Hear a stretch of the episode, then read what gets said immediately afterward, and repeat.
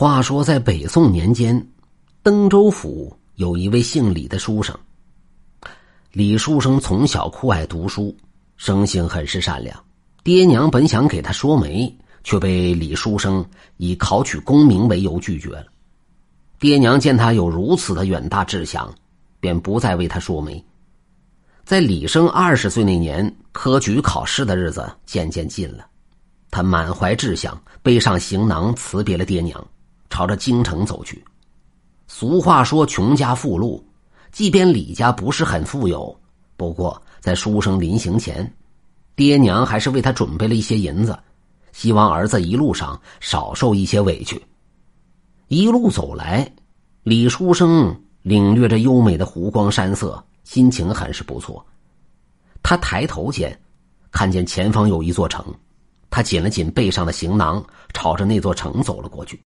这座城很是繁华，货品琳琅满目，街头巷尾不时回荡着商贩们的叫卖声。李书生穿过一条街后，找到了一家客店住下。他吃过饭后，便回到卧房里读书。夜至三更时，书生有些乏累，遂起身下楼去花园里散步。他信步走在花园的甬道上，阵阵花香沁人心脾。李书生的倦意一下消除了很多，可就在此时，不远处却传来了嘤嘤的哭声。那哭声时大时小，李书生停在原地，侧耳倾听。随后，他朝着哭声处行了过去。他凝神观望，却瞧见栅栏的另一头，此时正坐着一位年轻女子。那女子颤抖着身子，正在不停的抽泣，在其周围并没有别人。李书生走出院门，朝着那位女子走了过去。夜已三更，姑娘为何会在此地哭泣呀？李书生关切的问道。那女子闻言后吓了一跳，抬起头来看了看他，却未言语。书生仔细端详那女子，只见她皓齿红唇，身材窈窕，肤白如雪，好一个美人坯子。李书生的心不禁颤抖了一下。那女子抽泣了几下，开口说道：“不瞒公子，小女家住济南府，前些日子父亲病重离世，我欲要投靠远房叔伯，却在半路被几个莽夫捉住，卖到了这座青楼里。我在此备受折磨，日夜想念家乡，想念我过世的爹娘，所以才会在此哭泣。”李书生闻言后惊了一下，没想到眼前这位貌美女子出身居然如此悲惨。女子言罢后又开始哭了起来。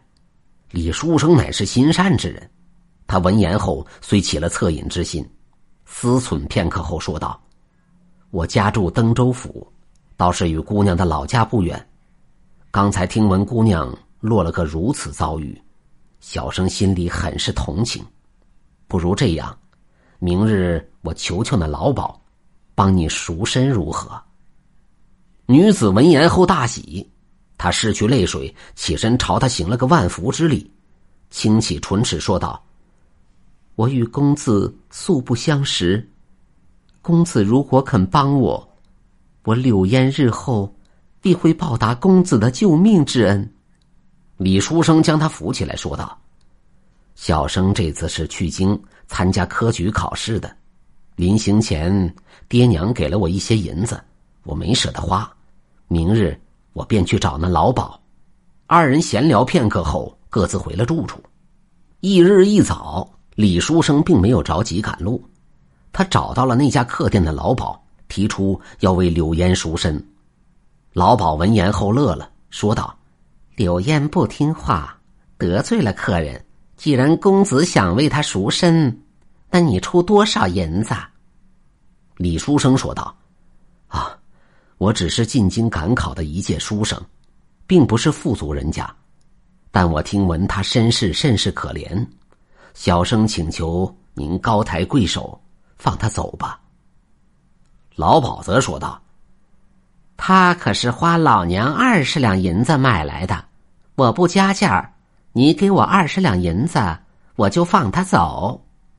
二十两银子，李书生犯了难。兜里的银子倒是够，可这里离着京城还有些距离，要是二十两银子全给了老鸨，那自己就没钱住店了。救人一命，胜造七级浮屠。倘若不为那女子赎身，自己内心又过意不去。他思忖良久，随后咬了咬牙，将二十两白银递给了老鸨。老鸨倒也守信用，拿了钱就将柳烟放了。李书生转身离开了青楼，柳烟无处可去，见李书生是个心善之人，于是欲要与他同行。李书生见他可怜，带着他一起去了京城。当天夜里，两个人夜宿破庙。正在李书生熟睡之时，一位白发老翁出现在他梦里。那老翁朝他拱了拱手，言道：“多谢公子为我女儿赎身，为了报答公子的恩情，老夫祝你金榜题名。我这里有一张纸卷，公子将它熟记，定会。”考中状元。言罢，那白发老翁送他一张纸卷。李书生欲要询问，那白发老翁却消失不见了。他一下从梦里醒来，再看身边确实有一张纸卷。他将纸卷拿了起来，仔细一看，上面居然是试题。李书生遂将那些试题铭记于心，一日一早带着柳烟朝着京城走去。几日之后，二人到了京城。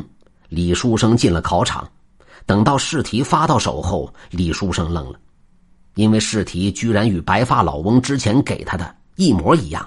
李书生心中大喜，遂奋笔疾书，很快就交了卷子。放榜那日，李书生果然金榜题名，考中了状元。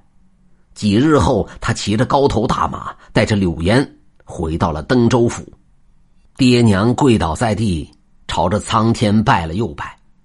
那柳烟则一直跟着李书生。后来书生经过几次考试，做了朝廷的一个官员。柳烟貌美如花，且懂得礼数，生性也善良。两年后，李书生娶她为妻。虽说柳烟曾是风月女子，但也是被人所逼迫。李书生不计前嫌，对她疼爱有加。婚后不久，柳烟为李家生下两个儿子和一个女儿。他相夫教子，恪守妇道，孝心伺候着公婆。李生对此很是欣慰。虽说为女子赎身，让李书生损失了二十两白银，不过他却得到白发老翁相助，令他金榜题名。后来还娶了貌美的女子为妻，可以说是一举两得的美事。当然。这跟他的善心善行是分不开的。倘若那日他对女子视而不见，也不会得到如此好的结果。您说是吧？